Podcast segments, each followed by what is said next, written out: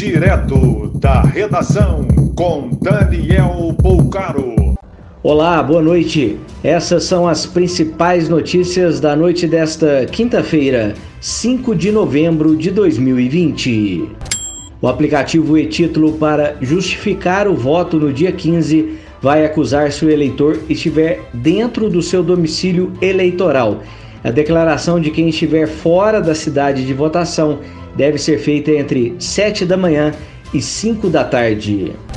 Quem estiver com coronavírus deve justificar em 60 dias, mas será necessário apresentar documentos que comprovem a contaminação.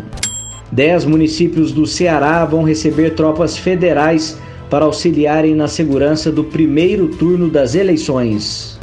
Hackers que sequestraram o sistema do Superior Tribunal de Justiça com milhares de processos criptografaram as informações e agora pedem resgate.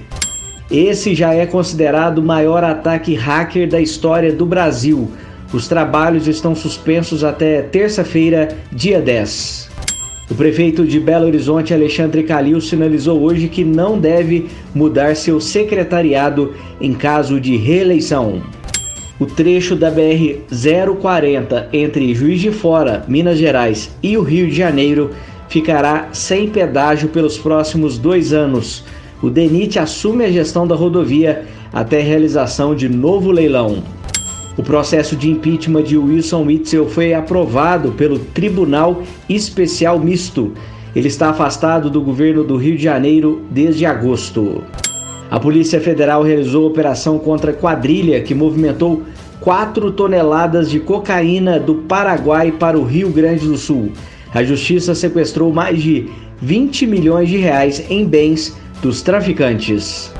Dois servidores de Pacaraima, em Roraima, são alvos de operação por participarem de esquema ilegal de aluguel e venda de alvarás a mototaxistas. Mais informações no site da redação.com.br. Você ouviu direto da redação com Daniel Bolcaro.